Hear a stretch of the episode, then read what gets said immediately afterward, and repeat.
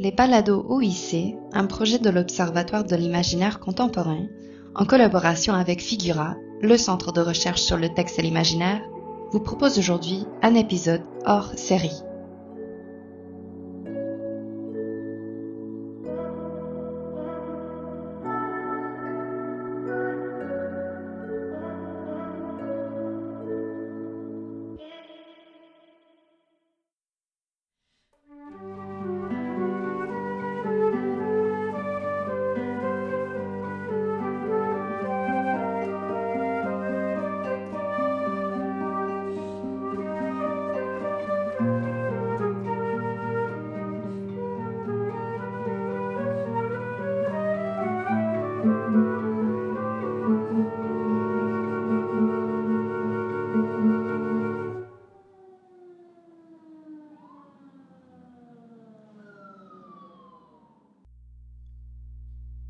L'imaginaire, le masque constitue tout à la fois ce qui voile et désigne, menace et protège. Il y a le masque de Guy Fawkes, qui cache une légion fantasmée et anonyme dans V pour Vendetta, puis récupéré par Anonymous. Il y a celui de Salvador Dali, qui indifférencie dans Casa de Papel les braqueurs de banque de leurs otages. Il y a le masque de super-héros, appropriable par tous. Le masque individualise, une émotion, une icône, en l'anonymisant. Comme signe, le masque devient ainsi interface. Roland Barthes écrit à propos du masque de théâtre tragique qu'il faisait l'économie d'un tâtonnement des signes et réservait à la dialectique des passions antagonistes toute liberté de se développer. Définies une fois pour toutes, ces passions ne s'occupaient plus que de s'affronter. Il y a là, poursuit Barthes, une manière d'intensité qui charge le combat sportif ou le spectacle tragique d'une véritable jubilation de l'intelligence, parvenue à une saisie immédiate des rapports et non des choses, ce qui est la définition même de la culture. Il y a dans cette économie des signes inférés la simplicité du décodage. C'est parce que les passions n'ont plus à être lues qu'elles peuvent être vécues par le spectateur. Le théâtre devient donc un prisme par lequel lire le masque dans notre quotidien. Aussi, Irving Goffman, dans la mise en scène de la vie quotidienne, présente-t-il un exergue de George Santayana allant comme suit Les masques sont des expressions figées et d'admirables échos du sentiment à la fois fidèle, discret et plus vrai que nature. Pour Goffman, en effet, le masque est ce que l'on érige dans nos interactions et ce qui nous révèle tout en nous protégeant. Le sociologue revient d'ailleurs souvent sur ces lieux sous verrou où l'on s'enferme faute de pouvoir y porter le masque. Dans le lit, où le sommeil et la sexualité nous démasquent, sur la toilette également. Les propositions que vous entendrez dans ce balado trouvent toutefois leur pertinence dans notre contexte sanitaire. Dès lors que les masques de notre quotidien ne sont plus faits de nos mimiques et attitudes, mais de tissu ou de papier. En fait, ces masques ne nous protègent pas autant de notre image sociale que d'un virus. On peut alors les interroger à nouveau frais. Une caricature courait sur les réseaux sociaux au début de la pandémie. Elle représente assez bien l'ambiguïté du masque, les évolutions encourues depuis le début de notre crise. Des hommes, munis de masques sanitaires, surgissaient dans une banque et les clients étaient effrayés jusqu'à ce que les hommes masqués exhibent leurs revolvers, devenant ainsi des braqueurs de banque. Alors tous poussent un soupir de soulagement, car le braquage paraît beaucoup moins menaçant que le virus inféré par le masque sanitaire. Car le masque sanitaire n'est pas une passion définie une fois pour toutes. Il est le signe d'une crise. Il signifie la menace et sa protection. Au début de la pandémie, le masque induisait une interrogation. Qu'est-ce qui se cache derrière? N'y a-t-il pas un virus là-dessous? Aujourd'hui, il signifie assurément la crise, mais il participe d'une indifférenciation. Sous le masque, il n'y a pas de peureux ou de courageux, d'être en santé ou d'être malade, d'infirmier ou de caissier. Les propositions de ce balado passeront ici du masque qui signifie l'épidémie chez Edgar Allan Poe, brillamment lu par Jean-François Chassé, jusqu'à celui qui permet d'explorer les galaxies, ce masque de cosmonaute qu'Hélène des prix traque dans ses représentations cinématographiques. Entre les deux, Sébastien Roldan parlera de ce masque mondain raconté par les frères Goncourt, et Claudia Bouliane parlera du masque de phare, qui est le maquillage raconté par Simone de Beauvoir. Un collage créatif signé Pierre Popovic sera lu par Judith Ribné, et un extrait des Trous du masque de Jean Lorrain sera présenté par Geneviève Sicotte. La musique est signée Les Rétrogrades, duo musical constitué de Luca Massad et Ariel Soucy.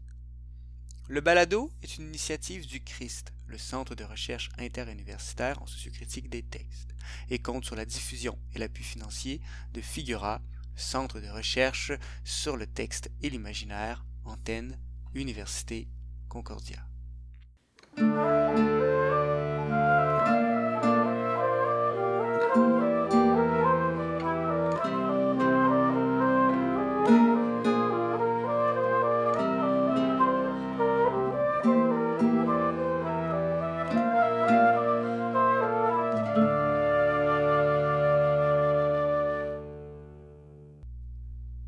Masque sanitaire. Une lecture du Masque de la mort rouge d'Edgar Allan Poe par Jean-François Chassé. J'ouvre le bal, et ce doublement, puisque je vais justement parler d'un bal, d'un bal masqué de la plus insolite magnificence, comme l'écrit l'auteur. Il s'agit d'un des textes les plus célèbres d'Edgar Allan Poe, Le Masque de la mort rouge. Lisons et pensons ce texte, dont je vais rappeler les grandes lignes, en palimpseste de deux événements historiques. La Grande Peste noire, une pandémie qui sévira pendant 5 à 6 ans, entre 1347 et 1352, et tua entre 30% et 50% de la population européenne, faisant 25 millions de morts. Notre pandémie, si on me permet ce possessif, qui aurait, au moment où je vous parle, en ce milieu du mois de janvier 2021, infecté 90 millions de personnes et tué environ 2 millions d'entre elles. Il est difficile de dire par quel facteur il faut multiplier ce chiffre pour nous approcher de la réalité, on sait par exemple qu'en Russie, selon les autorités russes elles-mêmes, il faut tripler les chiffres officiels fournis par l'Institut John Hopkins. Une pandémie c'est se moquer des fanfarons qui se croient le plus à l'abri. La mort n'a pas de morale, elle ne connaît pas la subjectivité et finit par tuer tout ce qui bouge. Elle ne fait pas de quartier. Chez Poe, cette peste, la mort rouge, tue sans vergogne. Elle est visible. Elle ne se contente pas de faire souffrir, elle fait mal à voir, comme le dit le texte. Son avatar, c'était le sang, la rougeur et la hideur du sang, un suintement abondant par les pores et la dissolution de l'être. Des taches pourpres sur le corps et spécialement sur le visage de la victime la mettaient au pan de l'humanité et lui fermaient tout secours et toute sympathie. L'invasion, le progrès, le résultat de la maladie, tout cela était affaire d'une demi-heure. En lisant ce passage de peau, on songe à cette phrase en Saint-Glinglin de Raymond Queneau, le cadavre s'affala, pourrissant soudain avec intensité. Face à cette situation, le prince Prospero abandonne son peuple et s'enferme avec un millier de courtisans dans une magnifique abbaye fortifiée. En dedans, il y avait toutes ces belles choses et la sécurité. Au dehors, la mort rouge. Comme le personnage de la tempête de Shakespeare dont il porte le nom, Prospero est un mage, ou plutôt se croit un mage, capable de faire disparaître la peste. Mais celle-ci viendra chercher son dû. Le prince organise un formidable bal masqué qui a lieu dans sept pièces, un décor inoubliable, les sept pièces ne sont pas en enfilade, mais forment une sorte de parcours labyrinthique, chacune avec ses couleurs et ses chatoiements particuliers. Les murs de la septième et dernière sont recouverts de tentures de velours noir et les carreaux des fenêtres, lit-on, étaient écarlates d'une couleur intense de sang. Au fond de cette salle se trouve une gigantesque horloge qui scande les heures et cause un malaise à ce moment chez les courtisans, comme si ce rappel du temps était un signe de la mort qui approche. Elle arrivera sous la forme d'un invité dont le masque et le costume évoquent de manière très réaliste la mort rouge elle-même. Il s'avance lentement vers la septième salle et son horloge, pendant que tout le monde se tait, en proie à une infinie terreur, le bruit intense de la fête laissant place à un silence total. Honteux et fâché d'avoir ressenti la peur, Prospero se précipite sur cet individu capable de faire preuve d'un aussi mauvais goût, le couteau à la main. Au pied de l'horloge, celui-ci se retourne et le prince tombe mort à ses pieds. Tous et toutes se précipitent, arrachent le masque et le costume pour découvrir qu'il n'y a rien dessous. La mort elle-même est là, et en un instant, les courtisans s'effondrent, morts. La chute est rapide et expéditive, comme souvent chez Poe. Le texte se termine par ces mots Et la vie de l'horloge d'ébène disparut avec celle du dernier de ces êtres joyeux, et les ténèbres et la ruine et la mort rouge établirent sur toute chose leur empire illimité. Il faut rappeler que le mot masque en anglais, qui se trouve dans le titre original, signifie aussi un divertissement théâtral, souvent une allégorie, fait appel à la danse et au chant aussi bien qu'à la parole. Jean-Claude Bond, de son côté, dans son livre L'automate et ses mobiles, considère le masque comme le premier automate, car il est prétexte dans bien des cultures à des cérémonies sacrées, rituelles, où les individus, cachés derrière le masque, se croisent, échangent des signes, selon un fonctionnement global et apparemment automatique, ou du moins suivant des règles strictes. Quant à la première manifestation technique de l'automate, il la voyait apparaître au XIVe siècle avec les horloges mécaniques. Le mystère religieux du temps se trouvait incarné dans le sonneur de cloche et le cortège des personnages qui ornent le mécanisme. L'automate horloge est la figure exemplaire de la manifestation du temps dans son ambiguïté. L'instantanéité répétitive, mécanique, est à la fois le signe d'éternité, mais aussi de la fin pour les êtres vivants. Dans le masque de la mort rouge, le masque et l'horloge préparent le lecteur à travers un divertissement qui tourne mal à un spectacle rituel à grand déploiement, celui de la mort inévitable, la mort du vivant, une mécanique impeccable. La mort masquée avance comme un automate, rien ne peut bloquer le mécanisme. Dans l'imagination symbolique, Gilbert Durand écrit que l'art tout entier, du masque sacré à l'opéra comique, est avant tout une entreprise euphémique pour s'insurger contre le pourrissement de la mort. Mais le texte de Poe peut se lire comme une magnifique critique de cette vanité des individus qui cherchent à oublier la mort plutôt que d'y faire face, comme c'est le cas de plus en plus en Occident. Au début de Règles pour la direction de l'esprit, Descartes affirme Les comédiens appelés sur scène, pour ne pas laisser voir la rougeur sur leur front, mettent un masque. Comme eux, au moment de monter sur ce théâtre du monde où jusqu'ici je n'ai été que spectateur, je m'avance, masqué. Pour donner un sens à la vérité de l'être, il vaut mieux avancer masqué que le visage à découvert. Oscar Wilde ne dit pas autre chose dans cette merveilleuse formule dont c'est un secret. Donnez-moi un masque et je dirai la vérité. Pour énoncer un paradoxe qui est plus qu'un sophisme, la mort est bien ce qu'il y a de plus vrai, justement parce qu'elle avance toujours masquée. Elle nous laisse sans mots pour la dire, nous, êtres de langage, parce que son masque est inviolable. Pour conclure et rappeler d'où je parle du masque, je cite un extrait d'un reportage de Radio-Canada daté du 4 décembre 2020. La semaine dernière, le district de Columbia qui abrite la ville de Washington a enregistré 371 nouvelles infections par la COVID-19 en 24 heures, un record depuis le début de la pandémie. Pour tenter de limiter la propagation du virus, la mairesse Muriel Bowser a resserré les mesures sanitaires en place. La Maison-Blanche, qui occupe un territoire fédéral, a bien entamé sa saison des fêtes. Le New York Times révélait cette semaine que des invitations ont été lancées pour une vingtaine de célébrations en décembre. Le vaniteux prospéro-américain et ses courtisans, barricadés dans leur château, n'ont certainement jamais lu Edgar Allan Poe. Il est même fort possible qu'ils ne connaissent même pas son nom. Mais lui, il avait anticipé leur présence dès 1842.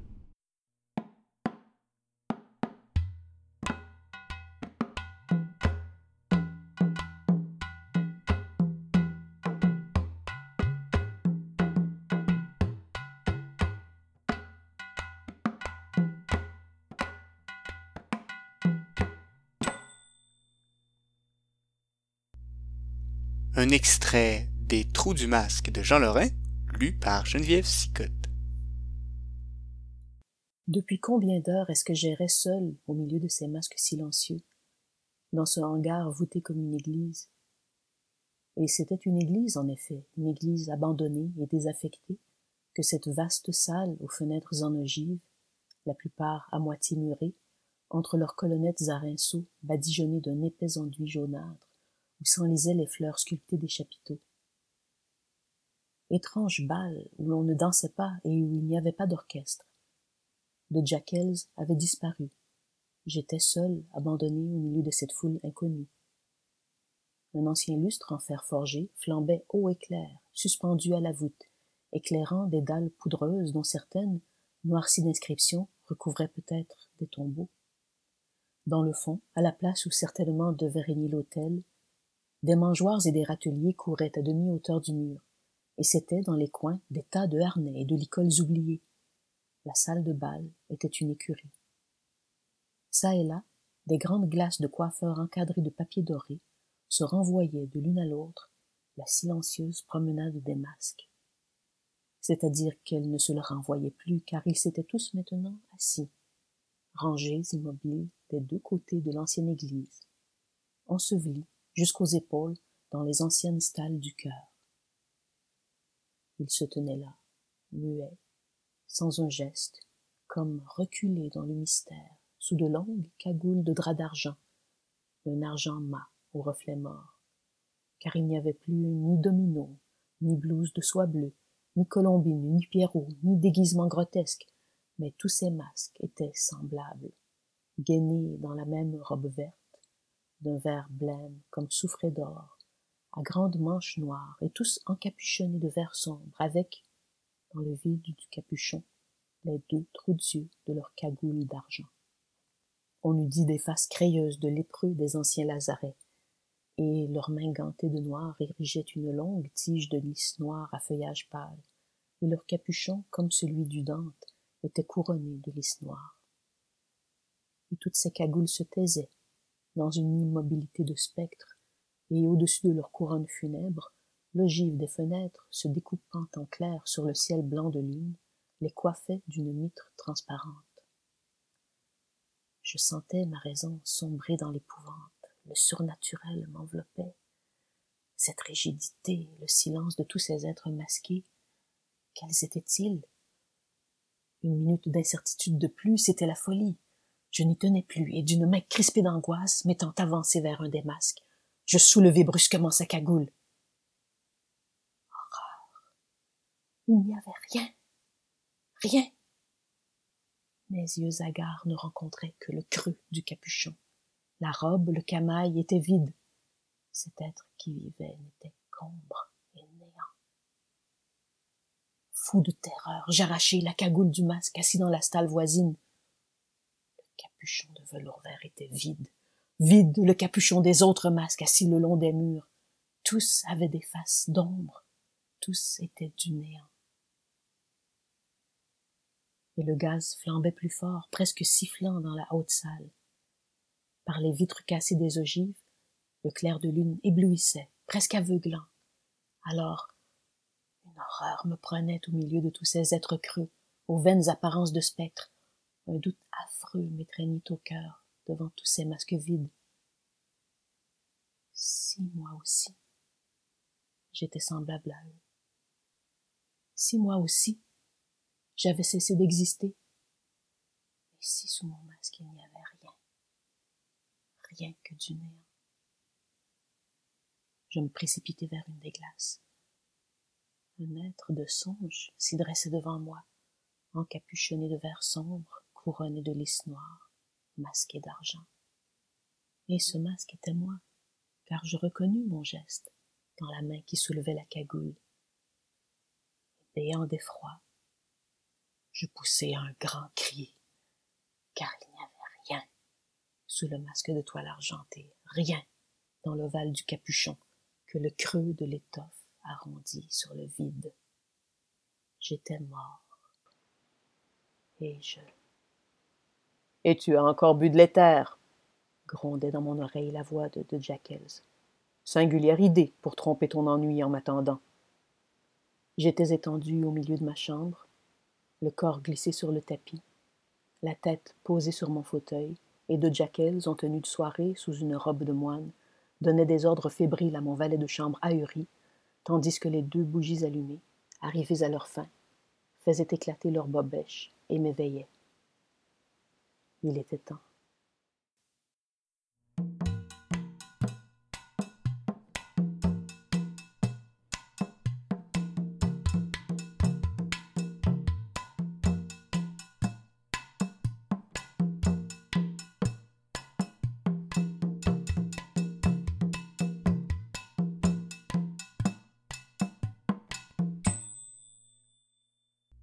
Le masque mondain. Une lecture d'une voiture de masque des frères Goncourt par Sébastien Roldan. Je voudrais ne m'entretenir avec vous que de quatre mots. À eux quatre, en séquence, ils forment le titre d'une œuvre que je trouve très réussie et qui mérite qu'on s'y attarde dans le cadre d'une réflexion sociocritique sur le masque. Ce titre c'est Une voiture de masque. On le trouve sur la couverture d'un recueil de nouvelles fantaisistes, publié en 1856 par les frères Edmond et Jules de Goncourt. Il me plaît ce titre. Il formule une énigme dont le sens nous fuit, comme s'il était tiré par le galop de quatre chevaux. Une voiture de masque. Si ce quatuor constitue une unité syntaxique parfaitement ordinaire, il constitue cependant une totalité sémantique extraordinaire. On soupçonne d'abord une quantité. On dira une voiture de masque, comme on dit un champ de blé, une rame de papier ou une livre de beurre. Et donc, il faut alors imaginer un champ semé de blé, une pile de 500 feuilles, etc. Et une voiture remplie de masques. Une voiture remplie de masques? Voilà une bizarrerie. Sans doute doit-on comprendre autrement. La voiture serait-elle faite de plusieurs masques, comme un cheval de bois est fait en bois Mais la préposition de dans ce titre pourrait aussi indiquer une appartenance ou une provenance. La voiture appartiendrait alors au masque, de la même manière que la main de Dieu appartient au Créateur ou provient des cieux. Plus on creuse, plus on hésite. Les significations possibles se multiplient, si bien qu'on est convié à, à ouvrir le volume pour vérifier. À l'intérieur, relativement peu de masques et aucun texte portant ce titre. En tout, sur 22 nouvelles réparties sur 275 pages, 8 occurrences du mot ou de mots dérivés. Rien là-dedans qui prenne euh, un ascendant sur l'ensemble ou qui détienne une valeur quelconque de désignation. Huit occurrences, c'est une de moins que ce qu'on trouve dans un livre paru l'année d'après, sous un titre passablement plus célèbre, Madame Bovary. Emma, comme chacun sait, convoite les existences tumultueuses et les nuits masquées de la capitale. Emma n'est pas seule d'ailleurs. Le pharmacien Homais et le clerc Léon, à leur tour, laissent leur imagination dériver vers la grande ville et la fanfare de ses balles masquées. Tel est l'univers du masque en France dans les années 1850. La simple mention du mot évoquait les fêtes élégantes, les raffinements mondains, les rituels ou les jeux de rôle sophistiqués, ou les parties fines, ou encore le carnaval de Venise. Quant au masque de chirurgien ou masque sanitaire, pas du tout. Il est l'archétype de cette période de pandémie qui est la nôtre. Mais au 19e siècle, il n'existe pas, si l'on en croit le très encyclopédique et très sérieux Grand Dictionnaire universel du 19e siècle de Pierre Larousse. Précisons quand même que le masque à cette époque ne couvre pas le bas du visage, mais le haut. Il ne protège pas, il intrigue. Ficelé ou noué derrière la tête, parfois agrémenté d'une voilette, il scelle le regard et porte le nom de loup. Il peut aussi descendre jusqu'à la lèvre supérieure et s'appelle alors masque à domino. On parle d'un objet détenant un capital symbolique fort. Flaubert se moque seulement à demi de ses contemporains quand il note dans son dictionnaire des idées reçues que le masque, je cite, donne de l'esprit. Se masquer permet à tout le moins de poser des gestes qu'on ne se permettrait peut-être pas autrement. René Saccard, l'héroïne de la curée d'Émile Zola, enfile un masque pour mieux fouiller à son aise les replis secrets d'un restaurant chic. Toutefois, la liberté qu'offre le masque à l'époque ne tient pas uniquement à l'incognito procuré, car l'épistémie du XIXe siècle lui reconnaît au masque une liberté rituelle qui lui est en quelque sorte intrinsèque. Pierre Larousse développe un court paragraphe éclairant à ce sujet dans le Grand Dictionnaire universel. Voici ce qu'il écrit. La citation est un peu longue, je vous dirai quand ce sera terminé. Dans tous les temps et dans tous les pays, le masque porté dans les divertissements publics ou privés a été investi du caractère de l'inviolabilité. Sous le masque, tout est toléré. Les plus grandes extravagances, les paroles les plus acerbes, les vérités les plus dures sont permises à quiconque porte un masque en maintes circonstances, de hauts personnages, des souverains même vertement tensés par des individus audacieux, abrités derrière un masque, ont respecté cette coutume. Fin de la citation. On voit maintenant quel parti les Goncourt pouvaient tirer du choix d'inscrire cet objet, le masque, sur la couverture de leur recueil. Néanmoins, cet univers n'est que partiellement investi dans les nouvelles qui composent une voiture de masque. Pas suffisamment investi, en tout cas, pour en légitimer le titre. Alors quoi? On peut bien entendu refaire l'histoire de ce drôle de choix. L'enquête révélerait que pas moins de six titres différents ont été successivement envisagés et adoptés par nos auteurs siamois. Quelques traces de ces hésitations persistent dans la courte adresse au lecteur qui ouvrait l'édition originale en 1856. Donc, je vais citer un petit extrait de, cette adresse. Mesdames et en fait, je la cite au complet. Hein. Mesdames et messieurs, voici 22 comédiens de la troupe du bon Dieu, des hommes. Ils ont ôté leur masque et vont vous conter leur histoire. Voilà ce que les Goncourt nous disaient en tête de leur volume. Le mot qui nous intéresse, masque, est employé au pluriel par les Goncourt. Il faut donc comprendre que plusieurs masques sont potentiellement portés par chacun de ces 22 comédiens. Par conséquent, les masques du titre sont à prendre comme une enseigne qui invite à la scrutation. Les lecteurs sont invités à s'accrocher à cet artefact qui voile l'identité tout en permettant tout en promettant un dévoilement. Or, ce, mécanisme-là de voilement-dévoilement intervient de façon prépondérante dans tous les aspects du livre des Goncourt. Truffé de références littéraires obscures ou pointilleuses, qui sont chacune autant de masques intertextuels à faire endosser au récit, le recueil Une voiture de masques se présente comme une galerie de portraits curieux qui puisent à même le réel pour le dévoyer ostensiblement. Les nouvelles mettent en scène des personnes authentiques qui sont travesties par une fausse apparence de fiction. On dira d'elles qu'elles ne sont autre chose que des vies masquées. Les textes eux-mêmes sont, affublés de masques. Ils adoptent chaque fois l'aspect d'un genre différent. Poèmes en prose, échanges épistolaires, journal intime, récits de voyage, physiologie, scénettes, contes fantastiques, et j'en passe. Puis, en cours de route, ils sont détournés de leur forme canonique et s'avèrent, au bout du compte, entièrement autres que prévu. La langue, enfin, privilège de l'écriture déjà artiste des jeunes Goncourt, est cette langue contorsionnée, heurtée, inventive, néologiste et capricieuse qui, prolixe en sursaut fait pour accrocher l'œil, tire la lecture vers des échappées menant ailleurs. C'est une langue masquée, quoi une langue caractéristique de l'âge d'or de la petite presse, où l'on éprouvait la jubilation du style lorsque la force langagière se combinait à une énergie de l'imagination, ainsi que l'a remarqué Sandrine Berthelot, à qui j'emprunte aujourd'hui quelques observations. Certes, la fantaisie des Goncourt, euh, ils voulaient s'en servir pour emplir les journaux parisiens hein, durant leur jeunesse. Cette fantaisie-là, c'est la matière première du livre, et leur style se veut funambulesque. L'univers que les deux frères condensent dans le recueil est moqueur, ironique ou mensonger. Il est tapageur, dynamique, joyeusement spirituel, truculent. En définitive, avec leur voiture de masque, Edmond et Jules nous offrent un bal masqué portatif. Mobile à défaut d'être hypomobile, puisqu'il s'agit, après tout, d'un livre.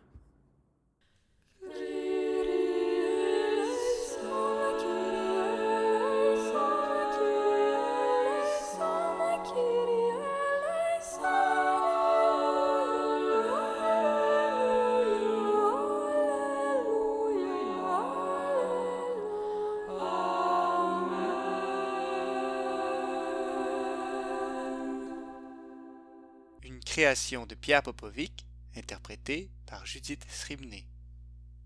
Du masque, de Ponge à Banksy. Avec l'aide de, par ordre d'entrée en texte, Francis Ponge, Philippe Charlier, Charles Baudelaire, Paul Gavarni, Madame de Lafayette, Pierre Dac, Gustave Flaubert, Michel Houellebecq et Banksy.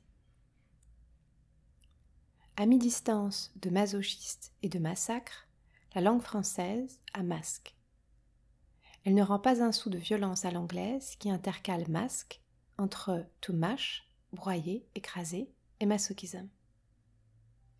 Captif sans voix propre, prise entre deux nécessités, séduire et supprimer, désirer et tuer, vouloir et renoncer, le masque s'adapte à tout, événement, solitude, visage. Sa plasticité abrite son porteur quand son énigmaticité le protège. Étrange objet, car son être est le refuge même où il cultive un désespoir serein, perceptible dès qu'on le détache et le dépose sur le bord d'un coffre. Depuis le commencement, depuis qu'il s'interposa rituellement entre les dieux, les diables et leurs créatures, il signale la norme aussi bien qu'un monstre, à cela près qu'il le fait moins en l'épuisant, comme font les sorciers, qu'il ne la déplace, comme font les clowns. Au fil de l'histoire, les masques changent selon les sociétés. Leur conformation et leur sens varient au gré des amarres qui les lient à l'imaginaire social. De ce dernier, le masque squatte deux orbitales, l'iconique et la théâtrale. Soit un exemple de 1857, l'année par excellence du ballet masque en littérature. Un peu d'histoire, et puis la preuve. Un peu d'histoire. Dès la Renaissance et jusqu'à la fin du XIXe siècle, le bal masqué règne sans rival. Que ce soit sous la monarchie, la Révolution, l'Empire ou la République, là où il a lieu, tout doit naître qu'ordre et beauté, harmonie, danse, luxe et volupté, de manière à faire reluire les ors de la gouvernance. Tandis que le petit peuple bat la semelle, souvent troué, à la courtille de Belleville, emmené par le grand balochard, des grands bals de l'aristocratie à ceux de l'opéra, des bals de la bourgeoisie à ceux de la belle époque, de la flamboyante danse, une gaillarde, une courante italienne, de Madame de Clèves et de Monsieur de Nemours au temps d'Henri II, au thé dansant de la comédienne, la comédienne Réjeanne, la première à incarner Madame Sans-Gêne au cinéma, en 1900 et en 1911, cela gambille au diapason et au flambeau du pouvoir. Au son de musique qui disent que la vie et le prince du moment sont formidables, les loups et les bavolets sont la métonymie théâtrale de la dissimulation de la réalité sociale qui prévaut dans les sphères dirigeantes. Mais la littérature, elle, ne cesse de montrer qu'il y a du bromure dans le Saint-Émilion. Et puis la preuve. Au jour de la mi-carême, Madame Bovary ne rentre pas à Yonville. Elle va au bal masqué. Pantalon de velours, bas rouge, perruque à catogan, lampion sur l'oreille, elle guinche au son des furieux trombones. Elle se mêle aux autres et se retrouve au matin, sur le péristyle du théâtre, parmi cinq ou six masques, des bardeuses et matelots, des camarades de Léon, qui parlent d'aller souper. Mais elle s'esquive, reste seule à l'hôtel, nerveuse, insatisfaite, rêvant d'évasion et d'aller se rajeunir quelque part, bien loin, dans les espaces immaculés. Elle sort, se calme à l'air libre, et peu à peu, les souvenirs et les masques de la fête disparaissent comme des brumes emportées. Elle trouvera chez elle un papier gris qui est de Monsieur Lheureux, lequel la menace d'une saisie de ses biens si elle ne lui paie pas huit mille francs dans les vingt-quatre heures. C'est là le premier masque qui tombe, suivront ceux de Rodolphe et des autres. Et nous voici 164 ans plus tard. Ici et là, il est devenu interdit de ne pas interdire. Haro sur le masque s'il n'est pas sanitaire. Manifestant, la sœur suprême exige que vous soyez à visage découvert pour que les grenades lacrymogènes fassent le plus de dégâts possible dans vos yeux. Car c'est avec eux que vous regardez le monde. Mais entendez-vous, compagnons et compagnes, cette haute parole qui refuse qu'on l'enchaîne. Si tu as quelque chose à dire et que tu veux être entendu, alors tu dois porter un masque. Signé Pierre Popovic.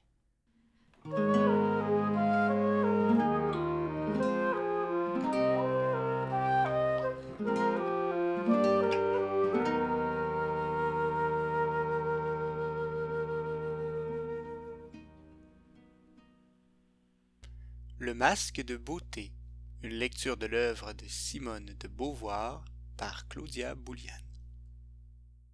Comme beaucoup de gens, j'ai été vivement enthousiasmée par l'essai Maquillé qui a fait paraître Daphné B en 2020 aux éditions Marchand de Feuilles. La forme hybride de cet ouvrage important m'a rappelé celle des traités mi-philosophiques mi-sociologiques de Simone de Beauvoir, tels le deuxième sexe et la vieillesse. Comme elle, Daphné B mêle une réflexion autocritique à la première personne sur des aspects de la féminité souvent négligés quand ils ne sont pas simplement écartés comme méprisables, et le résultat de recherches sérieuses sur les objets culturels considérés réunis dans un geste interdisciplinaire. Maquillé touche par ailleurs des sujets existentialistes comme l'authenticité, l'incarnation, la honte, le démasquage, etc. Les marges de ma copie sont remplies de ces rapprochements entre B et Beauvoir. C'est donc tout naturellement que, en lisant l'essai de Daphné, qui ne la cite cependant à aucun moment, j'ai commencé à me demander quel était le rapport de Simone au maquillage, cet attribut de la féminité par excellence dont la conception féministe a évolué au fil des années. Je ne me rendais pas alors compte que j'étais en train de m'embarquer dans un nouveau projet de recherche, car il s'avère que Beauvoir a beaucoup écrit sur le maquillage, tant dans ses travaux savants que dans ses œuvres littéraires, mais aussi dans son abondante correspondance et dans ses mémoires. Je présenterai ici de premières observations quant à l'interprétation beauvoirienne des significations que peuvent revêtir les masques de maquillage dont des femmes se couvrent le visage. Car c'est en effet d'abord comme un masque que Beauvoir présente le maquillage dans le deuxième sexe alors qu'il est question du rapport féminin au corps et à son apparence. Je la cite. Maquillage, fausse boucle, guêpière, soutien-gorge renforcé sont des mensonges. Le visage même se fait masque. Fin de la citation. Cela dit, l'objectivation de la femme maquillée se produit principalement dans l'œil de l'homme qui la contemple. Je cite à nouveau. Le maquillage, les bijoux servent aussi à cette pétrification du corps et du visage. La femme peint sa bouche, ses joues, pour leur donner la solidité immobile d'un masque. Son regard, elle l'emprisonne dans l'épaisseur du col et du mascara. Dans la femme parée, la nature est présente mais captive, modelée par une volonté humaine selon le désir de l'homme. Du point de vue de la femme orientant son embellissement physique vers l'attention masculine, le maquillage n'est pas différent de tous les autres dispositifs contraignants tels que le corset ou les bandages plantaires chinois que Beauvoir évoque dans les mêmes pages. Ils empêchent le mouvement et bloquent l'agentivité. Le maquillage serait donc une forme de masque emprisonnant la femme, lui déniant sa liberté de sujet. Près de dix ans après la publication de son essai fondateur, Beauvoir réfléchit à son propre rapport au maquillage dans ses mémoires d'une jeune fille rangée et montre comment sa conception a été formée par son éducation bourgeoise. La facticité qu'elle rattachait initialement au maquillage aurait découlé d'une réaction culturelle à la condition incarnée, jugée particulièrement problématique lorsqu'il s'agit du corps féminin. Plusieurs passages de ce premier volume des Mémoires, paru en 1958, reviennent sur la condamnation de l'inconvenance supposée de la femme maquillée, toujours disqualifiée comme ridicule par les parents de Beauvoir, interdisant aux filles de la famille de revêtir un tel masque. Je cite Tout maquillage m'était défendu. Dans la famille, seule ma cousine Madeleine enfreignait cet interdit. Vers 16 ans, elle avait commencé à s'attifer avec coquetterie. Papa, maman, tante Marguerite la montraient du doigt. Tu t'es poudrée, Madeleine. Mais non, ma tante, je vous assure, répondait-elle en zozotant un peu. Je riais avec les adultes. L'artifice était toujours, c'est placé entre guillemets, ridicule. Chaque matin, on revenait à la charge. Ne dis pas non, Madeleine, tu as mis du rouge, ça se voit. Un jour, elle avait alors 18 ou 19 ans, elle répliqua excédée. Après tout, pourquoi pas? Elle avait passé aux aveux. On triompha. Mais sa réponse me fit réfléchir. Fin de la citation. Cette simple question agit comme une boule de démolition. Pourquoi pas? Le masque de décence craque et laisse voir le vrai visage de la bien-pensance. Cela induit une remise en cause des interdits qui conduit à un refus de l'imposition familiale sur le corps, dans la résistance passive puis la révolte adolescente de sa cousine, la jeune Simone discerne un champ d'activité insoupçonné d'elle jusqu'alors. Interrogeant cet interdit familial dans ses mémoires, Beauvoir l'explique par la connexion entre le maquillage et le milieu interlope, ce qui signifie pour les femmes la prostitution, y compris sa forme soft qu'est le théâtre aux yeux des bourgeois. Si c'est son père qui la pointe en premier, Beauvoir elle-même reproduit à quelques reprises l'association entre le maquillage et la prostitution dans le second tome du deuxième sexe. Par exemple, elle discute d'un cas répandu parmi les adolescentes, je la cite. Chez certaines jeunes filles, la facilité à se donner au premier venu s'explique par l'existence des fantasmes de prostitution dont nous avons parlé, par rancune familiale, par horreur de leur sexualité naissante, par désir de jouer à la grande personne, il y a de très jeunes filles qui imitent les prostituées. Elles se maquillent violemment, fréquentent les garçons, se montrent coquettes et provocantes. C'est un terme qui revient souvent lorsqu'il est question de maquillage, qu'il soit violent ou qu'on l'applique violemment. Le champ lexical de la violence et de la guerre est abondamment utilisé dans les écrits de Beauvoir concernant le maquillage. Refuser l'interdit et faire le choix d'apposer des couleurs artificielles sur son visage familier, c'est en effet un tour de force qui peut paraître un abus au regard des bourgeois.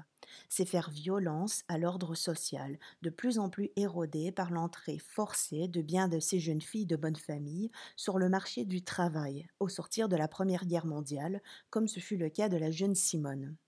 Elle commence dès lors à se maquiller, non pas pour séduire un futur mari, mais pour marquer son statut professionnel d'institutrice, manière de femme publique, plus proche de la prostituée que de la non-laïque, comme elle le souligne avec plaisir. Dans son journal de guerre, comme dans ses lettres à Jean-Paul Sartre, datant de 1939, Beauvoir rigole de provoquer les bourgeoises en s'affichant maquillées dans les rues de Paris désertées. Je la cite on semble nous prendre pour des filles de joie, ou tout au moins des femmes en mal d'homme. Il y a très peu de femmes un peu maquillées et gaies dans Paris, mais c'est étonnant comme on nous regarde partout où nous nous posons. Fin de la citation. Entrée de plein pied dans ce que Daphné B analyse comme la hustle culture, Beauvoir découvre de plus en plus le potentiel qu'elle évoquera au détour d'une concession dans le deuxième sexe et qu'elle explorera plus avant dans ses écrits plus tardifs, des qualités actives du maquillage et d'autres gestes de modification délibérée de l'apparence, au moyen desquels la femme, je cite le deuxième sexe, s'affirme comme sujet. Il y a là pour elle une sorte de libération à l'égard de la chair contingente. Fin de la citation. Cependant, comme c'est souvent le cas dans les œuvres de Beauvoir, c'est surtout dans la littérature, que ce soit dans des exemples littéraires auxquels elle se réfère, dans ses essais ou dans ses propres romans, que ces qualités actives du maquillage s'expriment le plus clairement. Ces fictions présentent les soins du corps comme le maquillage comme autant de mouvements tournés vers soi-même et non vers le regard pétrificateur ou réifiant de l'homme à séduire, ce que marque notablement l'abondance des verbes pronominaux. Le maquillage, de cette façon, manifeste une certaine forme de maîtrise sur sa propre vie, une capacité à se débrouiller seule de la femme qui gagne salaire et fait face au monde munie du masque qu'elle s'est choisi. Ainsi, dans les romans de Beauvoir, les femmes sont souvent présentées en train de se maquiller lorsqu'elles tentent de reprendre le dessus après avoir été déstabilisées par les actions accablantes de leur partenaire masculin. C'est le cas par exemple de Denise dans Le sang des autres, qui entreprend de refaire son maquillage après que son compagnon l'a humiliée devant ses amis dans un restaurant. Je cite. Les paupières de Denise battirent. Elle tendit la main vers son bâton de rouge et le passa machinalement sur ses lèvres. Fin de la citation. Ce type de scène se rencontre fréquemment dans la fiction de Beauvoir, où des femmes fortes, éprouvées par des coups durs, loin de perdre la face, en reprennent le contrôle en y apposant un masque impassible, comme Dominique qui, dans les belles images, surprend sa fille Laurence, qui s'attend à la voir défaite et piteuse après l'annonce du mariage prochain de son amant avec une femme de vingt ans sa cadette. Je cite elle est bien coiffée, bien maquillée, l'œil sec, elle fume nerveusement. Fin de la citation. Le geste de se maquiller, posé par tous ces personnages féminins plongés dans l'adversité, voire dans la honte, pourrait donc être interprété, comme le fait Daphné B dans son essai Maquillé, comme une forme de soin personnel, de self-care, à la manière des chats qui se pourlèchent dédaigneusement après un saut raté, effaçant ainsi les traces de l'échec. J'irai plus loin en disant qu'on pourrait y voir un acte de résistance. Et cela m'amène à la dernière étape de mon survol trop rapide de l'écriture de Beauvoir à propos du maquillage. La plupart des femmes représentées dans sa fiction ont contribué à la résistance pendant la Seconde Guerre mondiale, tout comme l'autrice elle-même. Elles étaient déjà des membres actifs de la société, se débrouillant déjà seules, autonomes. Avec la guerre puis l'occupation, elles ont été contraintes d'entrer dans la sphère politique et de faire montre de courage. Elles ont pris des risques, à l'instar de leurs compagnons masculins. Leur activité de résistance a eu l'effet d'un empouvoirment. Dans cette mesure, leur maquillage pourrait être, être ainsi vu comme des peintures ou un masque de guerre. Dans le deuxième tome du deuxième sexe, Beauvoir avait déjà associé à plusieurs reprises maquillage et armes de combat. Je cite un exemple. Auprès des autres femmes, la femme est derrière le décor. Elle fourbit ses armes, elle ne combat pas. Elle combine sa toilette, invente un maquillage, prépare ses ruses. Fin de la citation on pourrait relier cette représentation à la perception actuelle du maquillage comme un acte de guerre politique ou act of political warfare, comme le dit Michelle White dans l'article qu'elle a publié en 2018 dans le Women's Studies Quarterly, ou du moins comme une arme politique, comme l'a présenté Alexandria Ocasio-Cortez dans son célèbre tutoriel sur YouTube. Vu sous cet angle, le maquillage n'est plus un masque pétrifié emprisonnant les femmes dans leurs corps objectivés, mais une forme de résistance à partir de leur prison incarnée ou au sein de la prison d'une relation quelque peu abusive avec un homme contrôlant, ou celle de la prison proprement dite, comme celle que Beauvoir a visitée à Chicago lors de sa première tournée en Amérique. Je cite. Je suis saisie par l'élégance des prisonnières. Elles portent uniformément des blouses bleues dont elles serrent étroitement la ceinture autour de leur taille, et les clientes d'Antoine leur enviraient leurs magnifiques cheveux. Toutes sont maquillées, les lèvres écarlates, bien que le rouge à lèvres soit strictement interdit. Fin de la citation. Daphné B évoque également l'importance du maquillage en prison en se référant au documentaire What Beauty is Like Behind Prison Bars et Jailhouse Makeup. Je la cite En prison, se maquiller relève d'un rituel humanisant. Fin de la citation. Cette humanité, soulignée par le col ou le rouge sur le visage de la captive, est le signe même de sa résistance aux interdits. Et loin d'être ridicule, cette femme fait peur. Je laisse les derniers mots à Daphné B, dont le travail a inspiré le mien. Avant de s'adresser à l'autre, la coquetterie nous vise pourtant nous-mêmes. Quand je me maquille, c'est à moi que je veux d'abord plaire. Je me séduis, je prends la mesure de mon être. Une femme qui s'aime, même l'espace de cinq minutes dans le miroir d'un bar, c'est une femme qui se tient dans son pouvoir, qui n'a pas besoin du regard de l'autre pour exister. Elle fait peur, cette femme-là.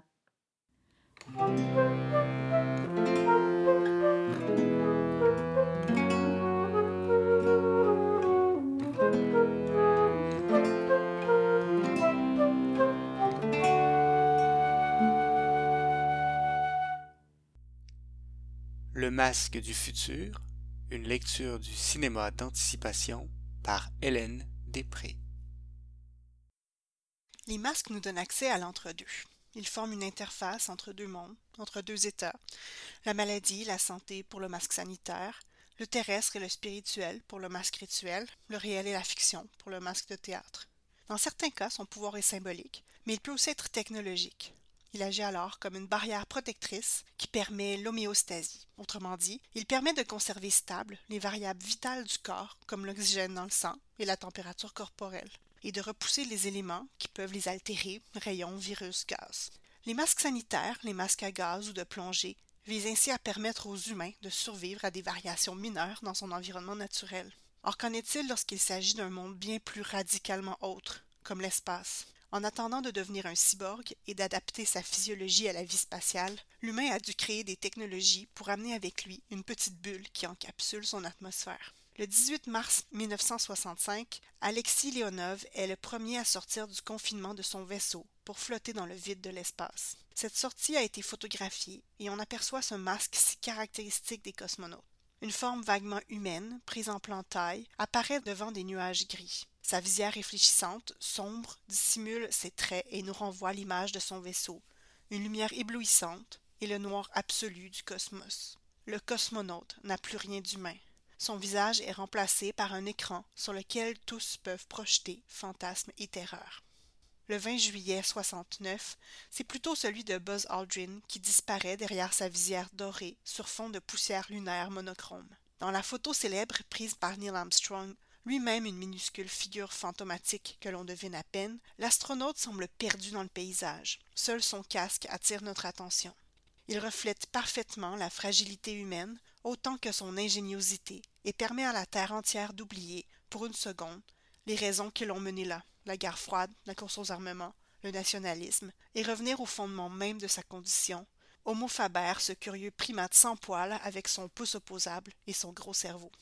Depuis, le masque de l'astronaute est devenu un trope du cinéma d'exploration spatiale, mais aussi un procédé qui permet de projeter des images sur les acteurs, de contrôler ce qui est montré et ce qui est caché, mettant en abîme le cinéma lui-même. Stanley Kubrick marque le coup dans 2001 A Space Odyssey. Faisant écho à la lumière rouge de l'ordinateur HAL, la visière de David Bowman laisse voir sa figure bien humaine par transparence, mais elle n'en est pas moins un écran dominé par des couleurs et des formes abstraites qui se superposent, celles de ses instruments de survie et de navigation.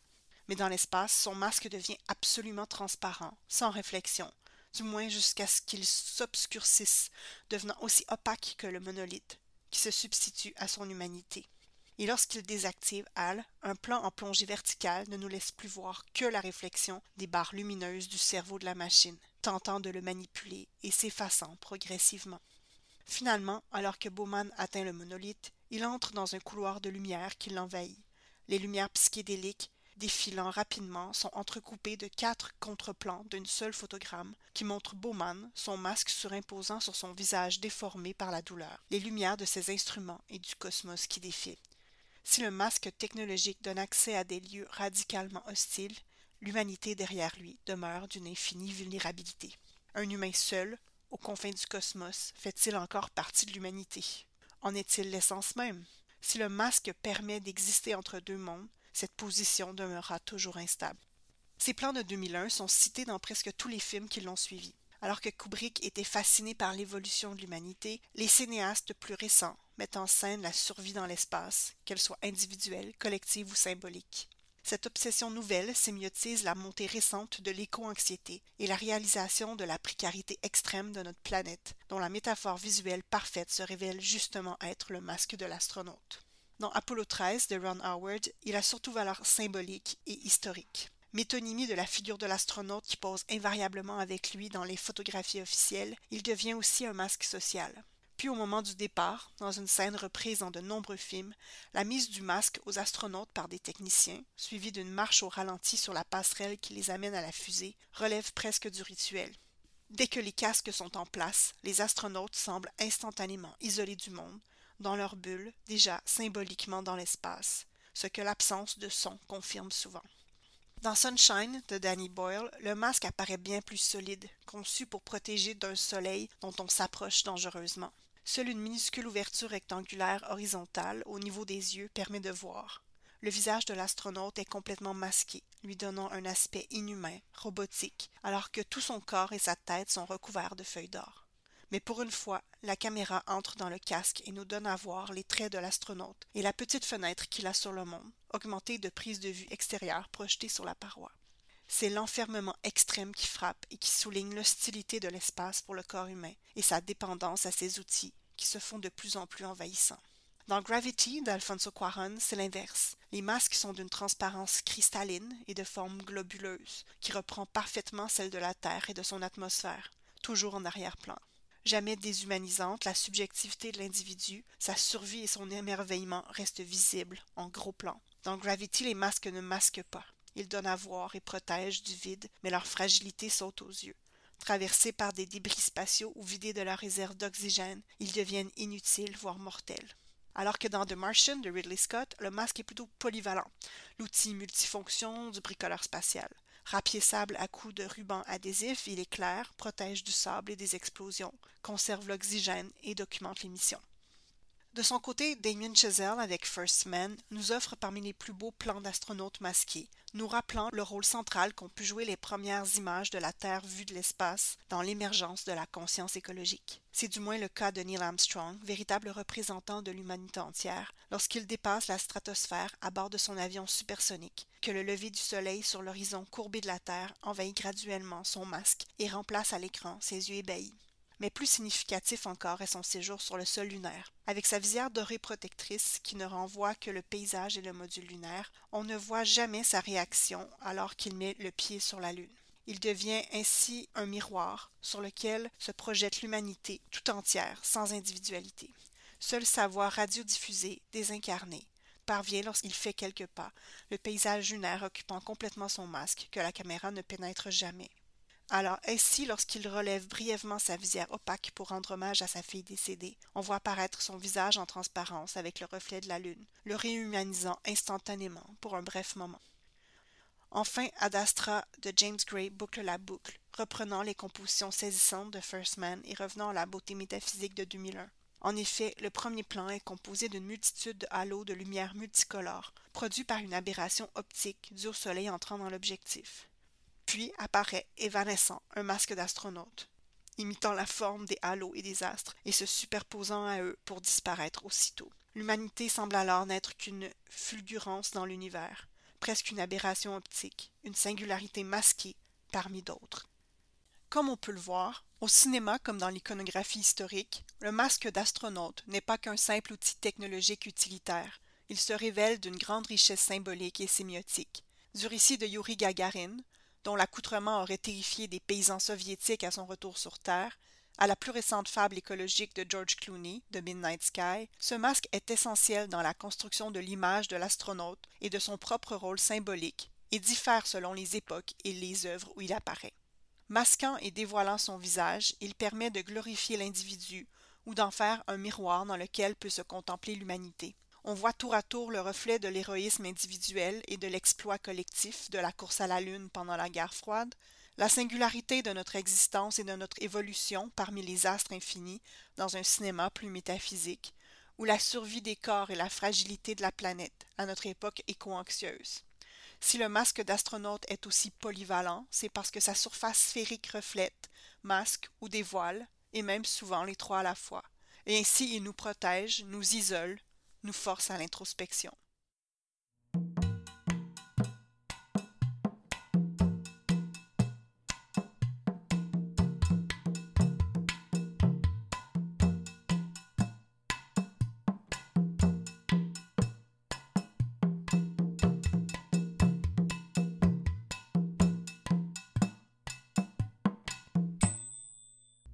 Balado se termine sur une chanson des rétrogrades, bien intitulée J'avance masqué. Merci pour votre écoute.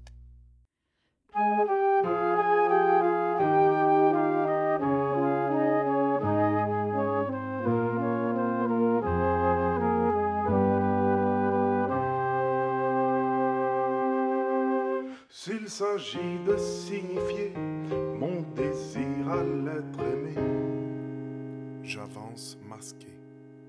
Que voulez-vous qu'il en fasse de ce désir de limace? Mieux vaut sans mettre d'accent, l'évoquer nonchalamment. J'avance masqué, puis enchaîner sur un thème qui variera des je t'aime. Ce désir lourd à porter, m'enjoint pourtant de l'avouer afin qu'il se contamine en influx d'ocytocine. Je l'objet mu en sujet d'une passion sous les traits de l'arme de Cupidon, plus terrible qu'un canon. J'avance